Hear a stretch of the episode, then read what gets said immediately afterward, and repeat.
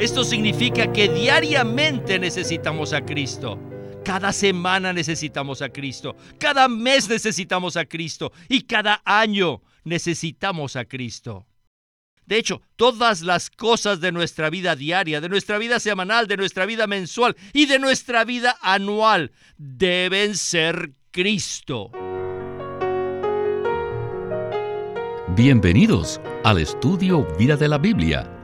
La Biblia es un libro de vida y esta vida es una persona viviente, el Cristo maravilloso y todo inclusivo. Los invitamos a que visiten nuestra página de internet radiolsm.com y allí podrán escuchar gratuitamente todos los programas radiales del Estudio Vida. En este mensaje del Estudio Vida de Colosenses, consideraremos la aplicación práctica del disfrute que tenemos de Cristo. Los escritos del apóstol Pablo en el libro de Colosenses son maravillosos. Él inicia haciendo una presentación universal de Cristo en nosotros como la esperanza de gloria.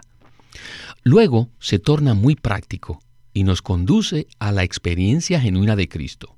Y después, en los versículos 16 y 17 del capítulo 2, Él nos dice, Por tanto, nadie os juzgue en comida o en bebida, o en cuanto a días de fiesta, luna nueva o sábados, todo lo cual es sombra de lo que ha de venir, mas el cuerpo es de Cristo.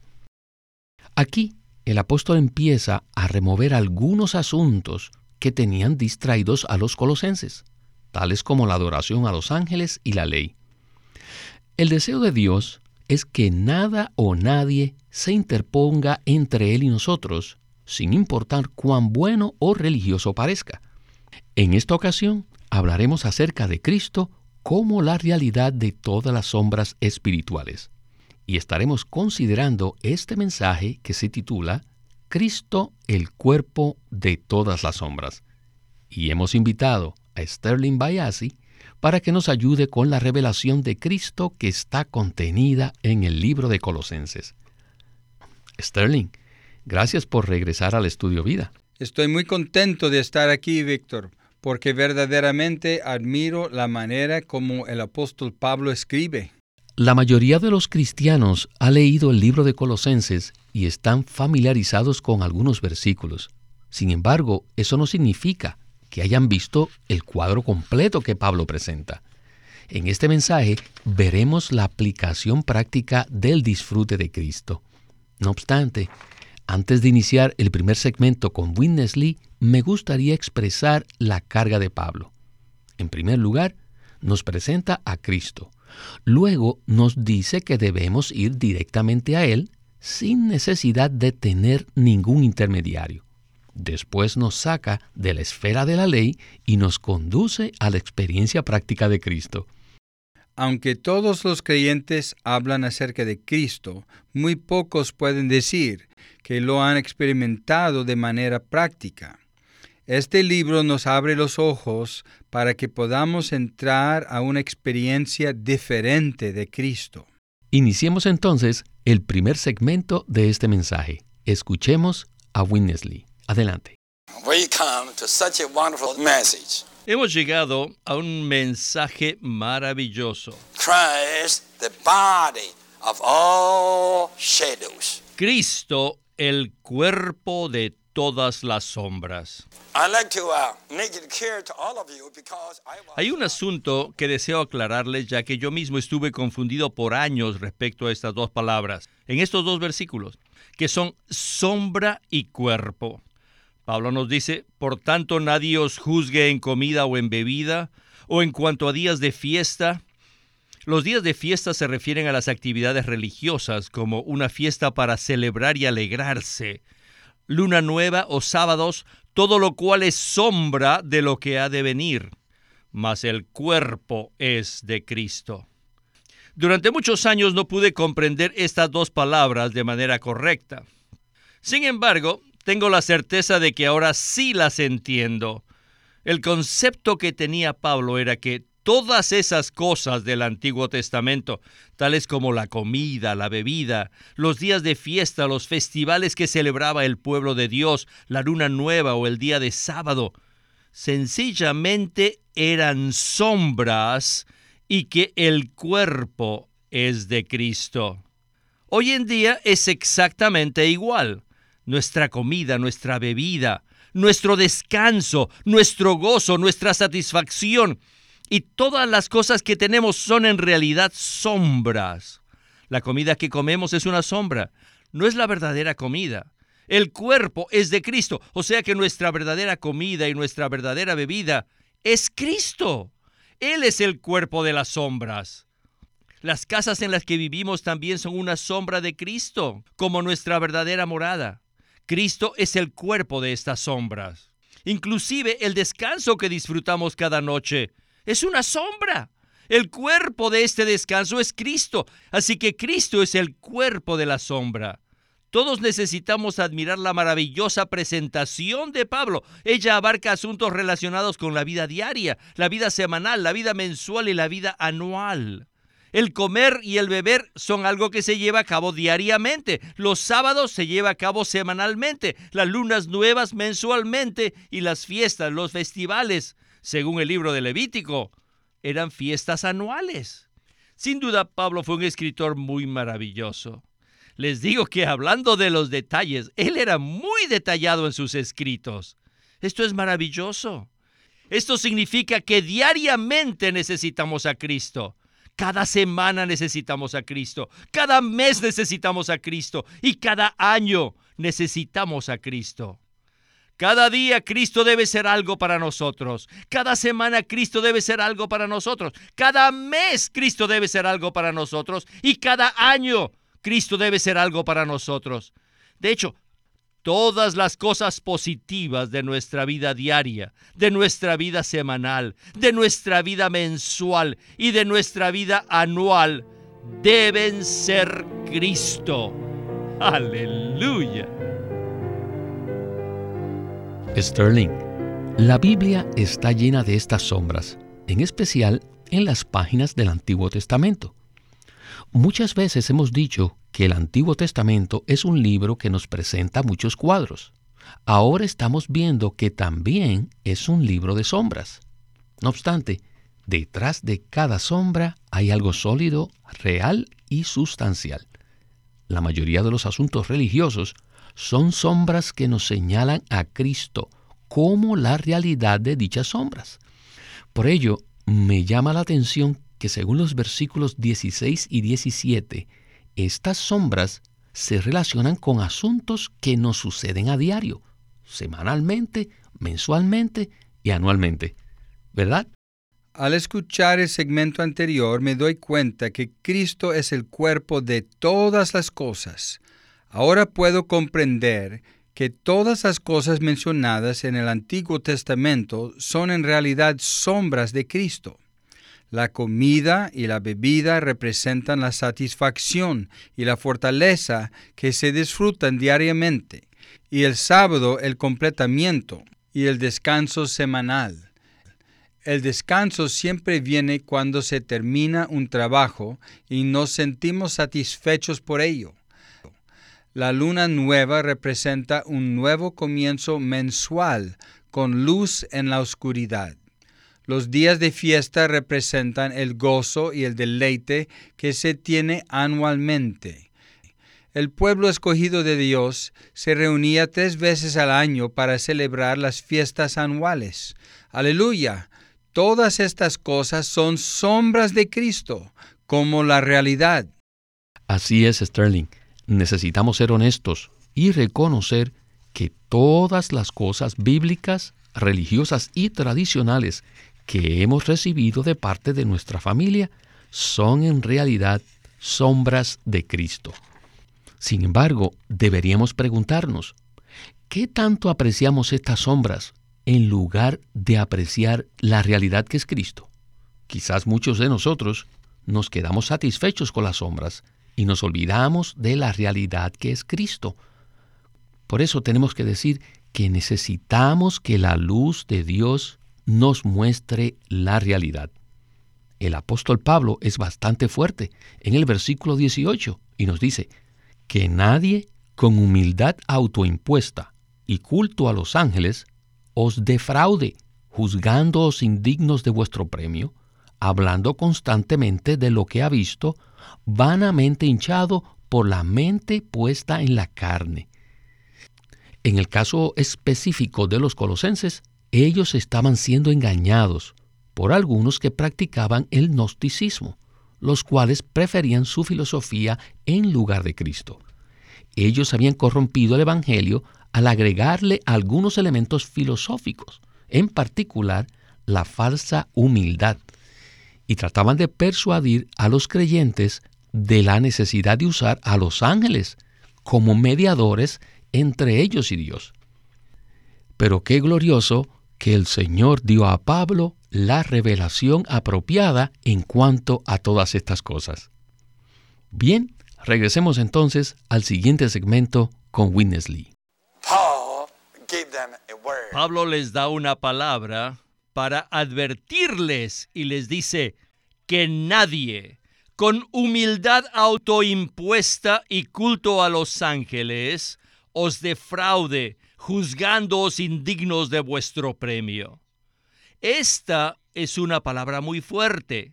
La expresión os defraude juzgándoos se refiere a alguien que viene a nosotros con una decisión, con la intención fija, con la determinación de qué? De capturarnos. Oh, los judaizantes y los gnósticos tenían la intención maligna de defraudar, de privar a los colosenses de su disfrute de Cristo y la iglesia. ¿Y lo hacían por medio de qué? Por medio de la crítica. Ellos les hacían preguntas para hacerlos dudar. Y les decían, dígame, ¿no debemos guardar el sábado? ¿Por qué ustedes no guardan el sábado? ¿Por qué no guardan la celebración de la luna nueva? ¿Por qué no guardan los días de fiesta? ¿Por qué no guardan la luna nueva? Ustedes son muy bajos, son inferiores. Nosotros les tenemos que enseñar las escrituras. Nosotros podemos darles versículos de la Biblia donde Dios nos manda que guardemos el sábado y los días de fiesta, pero ustedes no hacen caso. Y eso conmovía a los colosenses, con la excepción de que pudiesen discernir profundamente que ellos tenían la intención de defraudarles. Pero ellos siempre tienen la intención de defraudarnos. Siempre se nos acercan para hacernos ver con una actitud crítica aquellas cosas que le parecen que están mal o que están equivocadas. ¿Por qué no necesitamos celebrar el sábado o los días de fiesta? Sencillamente porque son sombras. El cuerpo es de Cristo. Puesto que tenemos a Cristo, ¿qué necesidad tenemos de guardar el sábado? Nosotros tenemos el cuerpo de las sombras que es Cristo. Lamentablemente, muchos de los santos no tenían una visión clara, ni tenían el conocimiento apropiado y seguían a otras personas ciegamente. Por tanto, habían sido defraudados y habían sido apartados del disfrute de Cristo y la iglesia. Sterling, que el Señor nos guarde de no tener el conocimiento apropiado y de seguir a otros ciegamente, ya que podemos terminar siendo engañados. Winnesley dijo que Pablo había sido muy fuerte al usar la expresión que nadie os defraude. El problema es que si estimamos las sombras más que la realidad, no solo estaremos equivocados, sino que además habremos sido defraudados. ¿Qué tal entonces si usted nos habla un poco más acerca de esto? Sin duda es una expresión muy fuerte, pero era necesaria dado el engaño que los judaizantes y los gnósticos estaban llevando a cabo de manera intencional. Ellos estaban apartando de Cristo a los colosenses y los estaban conduciendo a las sombras. Eso le puede suceder a cualquier creyente. Aunque los colosenses habían entrado en el disfrute de Cristo hasta cierto punto, alguien se les acercó para hablarles acerca de guardar el sábado, guardar los días de fiesta y acerca de la comida y la bebida. Los astutos judaizantes les preguntaron, ¿Ustedes creen y obedecen la Biblia? Ahí dice que debemos guardar el sábado, las fiestas anuales y tener una dieta santa, porque ustedes no practican esto. Sin duda, estos asuntos son bíblicos y el pueblo de Israel debía cumplir con estas demandas. Pero estas cosas en realidad eran meramente sombras de Cristo, quien es la realidad. Nosotros deseamos obtener la realidad en lugar de ser defraudados con las sombras, por más bíblicas que éstas sean. Una vez que podemos disfrutar a Cristo como la realidad de estas sombras, no necesitamos nada más. Tanto el sábado como la comida y la bebida, los días de fiesta, la luna nueva y los sábados son reales para nosotros si tenemos a Cristo. Por tanto, no debemos permitir que nadie nos defraude del disfrute de Cristo. Y esto es exactamente lo mismo que el Señor Jesús dijo en Juan 5, 39 al 40 a los escribas y los fariseos. Él les dijo, escudriñáis las escrituras, porque a vosotros os parece que en ellas tenéis la vida eterna, y ellas son las que dan testimonio de mí, pero no queréis venir a mí para que tengáis vida. Estos versículos son muy significativos. ¿Por qué?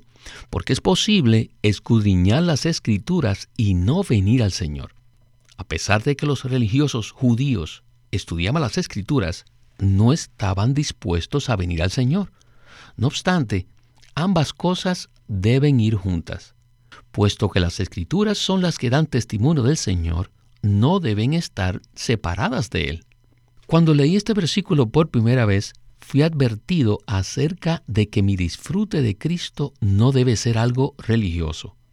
Aunque alguien nos hable de asuntos bíblicos, si estos nos apartan del disfrute de Cristo, debemos rechazarlos. Bueno, para el siguiente segmento hablaremos acerca de otro gran versículo en Colosenses, el versículo 19 del capítulo 2, el cual dice, y no haciéndose de la cabeza, en virtud de quien todo el cuerpo, recibiendo el rico suministro y siendo entrelazado por medio de las coyunturas y ligamentos, crece con el crecimiento de Dios. Aquellos que habían sido defraudados habían sido apartados del disfrute de Cristo. Entonces, Pablo da la solución en este versículo. Regresemos por última vez con Witness Lee. Ahora, necesitamos proseguir. En el versículo 18 Pablo habla de la humildad, pero de la humildad autoimpuesta. La humildad es una virtud, ¿no es cierto? No obstante, la virtud mencionada aquí se refiere a que ellos se autohumillaban. Los gnósticos enseñaban que el hombre era muy inferior, muy maligno, era una persona muy sucia y por tanto promovían cierta clase de humildad autoimpuesta que era una cierta clase de desprecio propio para demostrar que ellos eran humildes. Y ya que eran humildes, no podían adorar a Dios directamente, pues eso sería una señal de orgullo. Así que en lugar de acudir a Cristo como su único mediador, ellos decían que debíamos acudir a los ángeles. Y esto los engañó, los apartó a los colosenses de su premio. Y finalmente, a pesar de que practicaban una humildad autoimpuesta, muchos de ellos llegaron a ser muy orgullosos. Y Pablo continúa diciendo en el versículo 19, y no haciéndose de la cabeza, en virtud de quien todo el cuerpo, recibiendo el rico suministro y siendo entrelazado por medio de las coyunturas y ligamentos, crece con el crecimiento de Dios. No crean que esto sucedía solamente en el primer siglo y que ahora no puede suceder. Ahora estamos en el siglo XX. Pues somos más modernos, ¿no creen? No, en principio las cosas son iguales. Si no somos preservados en Cristo, nuestro ser religioso se levantará y tomará el control y hará y dirá cosas raras. Y es por eso que la Biblia dice que debemos tener una mente sobria, es decir, una mente renovada conforme al conocimiento de la imagen de Dios. De esa manera podemos ser preservados en Cristo para disfrutarle en la vida de iglesia. Esta es la razón principal por la que fue escrito este libro de Colosenses. Fue escrito para preservar a los santos en Cristo para la vida apropiada de iglesia, para ser rescatados de todo fraude. Y esto es ser preservados en la cabeza que es Cristo, y esto es para la vida del cuerpo. Si nos asimos de la cabeza, en virtud de quien todo el cuerpo recibe el rico suministro, seremos preservados en Cristo para la vida de iglesia. El crecimiento de Dios en el cuerpo se lleva a cabo por medio de las coyunturas y ligamentos. En la vida de iglesia, algunos miembros son coyunturas y otros son ligamentos. Las coyunturas son para el suministro, mientras que los ligamentos son para que seamos entrelazados. Por eso dice que recibimos el rico suministro y estamos siendo entrelazados. Esta es la manera que la iglesia crece con el crecimiento de Dios. Somos suplidos por las coyunturas y somos entrelazados por los ligamentos. Esto ocurre en la iglesia. Entonces crecemos con el crecimiento de Dios. Es imposible que un creyente pueda crecer con el crecimiento de Dios de forma individual. Para ello se necesita estar en la iglesia. Esta es la razón por la que les digo que el propósito de este libro consiste en preservarnos en Cristo para la vida de iglesia. Aleluya. Yo también quiero ser preservado. Si colocamos estos versículos en el contexto apropiado, el cuadro que podremos ver es absolutamente maravilloso. La única salvaguarda para no ser defraudados por la religión vana y vacía es asirnos a la cabeza. Si lo hacemos de manera genuina, el Señor nos guiará a la salvación corporativa que solo podemos hallar en el cuerpo. En el cuerpo hay coyunturas y ligamentos que nos suministran y nos entrelazan para que podamos crecer con el crecimiento de Dios. Ahora, Sterling, ¿qué tal si nos relata a usted su propia experiencia. ¿Qué tan cruciales han sido las coyunturas y los ligamentos para su crecimiento y madurez? Bueno, Víctor, en realidad no sé qué tanto crecimiento y madurez pueda tener, pero puedo testificar con certeza que los miembros del Cristo han sido mi suministro, mi protección y mi preservación para poder disfrutar a Cristo en la vida de iglesia sin los miembros del cuerpo, que son como coyunturas y ligamentos, pienso que yo no hubiera tenido la manera de crecer. Durante muchos años fui un cristiano individualista, que no se daba cuenta que era miembro del cuerpo de Cristo y que necesitaba a todos los miembros para que fueran su suministro y protección. No obstante, cuando conocí la vida de iglesia, pude darme cuenta que estos miembros me suministraban con la verdad y que me entrelazaban con ellos mismos y con los demás. De esta manera he podido ser preservado todos estos años y he podido crecer. En realidad, no existe otra manera de crecer. Y la vida de iglesia juega un papel muy importante en este sentido. Es imposible crecer con el crecimiento de Dios individualmente. Para ello necesitamos estar en la iglesia. Estoy totalmente de acuerdo con usted. Recuerdo que una vez, cuando estaba recién salvo, una hermana se levantó en una reunión y dijo algo que me impactó mucho. Hasta ese momento yo jamás había considerado que esta hermana pudiera suministrarme algo como lo hizo en aquella reunión me di cuenta que aún los miembros a los cuales yo tenía la tendencia de menospreciar eran de gran valor en mi crecimiento espiritual.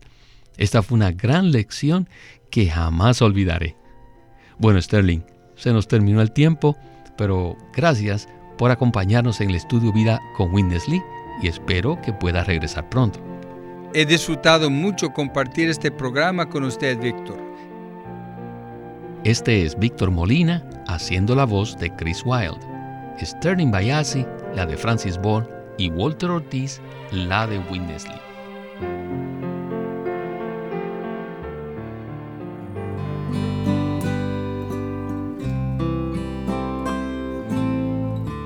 Living Stream Ministry ha publicado un libro titulado La revelación crucial de la vida hallada en las Escrituras por Witness Lee.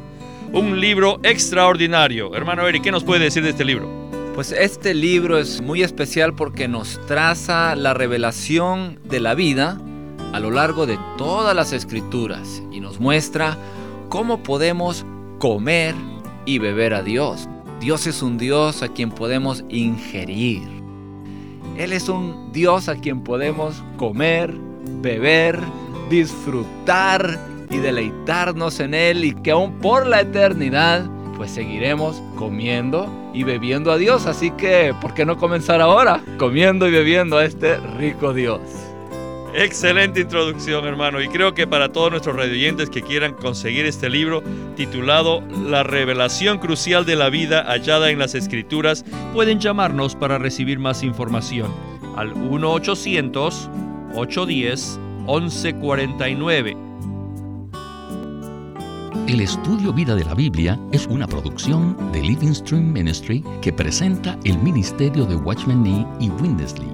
Winnesley sirvió fielmente al Señor durante más de 70 años y culminó su labor con este exhaustivo comentario de todas las escrituras llamado El Estudio Vida de la Biblia. Queremos animarlos a que visiten nuestra página de internet libroslsm.com. Allí encontrarán los libros impresos del ministerio de Watchman Nee y Witness Lee la Santa Biblia versión recobro con sus notas explicativas y también encontrarán folletos, himnos, varias publicaciones periódicas y libros en formato electrónico. Por favor, visite nuestra página de internet libroslsm.com. Una vez más, libroslsm.com. Llámenos a nuestro teléfono gratuito 1 800 810 1149. 1-800-810-1149. Además, si desean, pueden comunicarse con nosotros enviándonos un correo electrónico a estudiovida.lsm.org. Una vez más, estudiovida.lsm.org. Punto O R E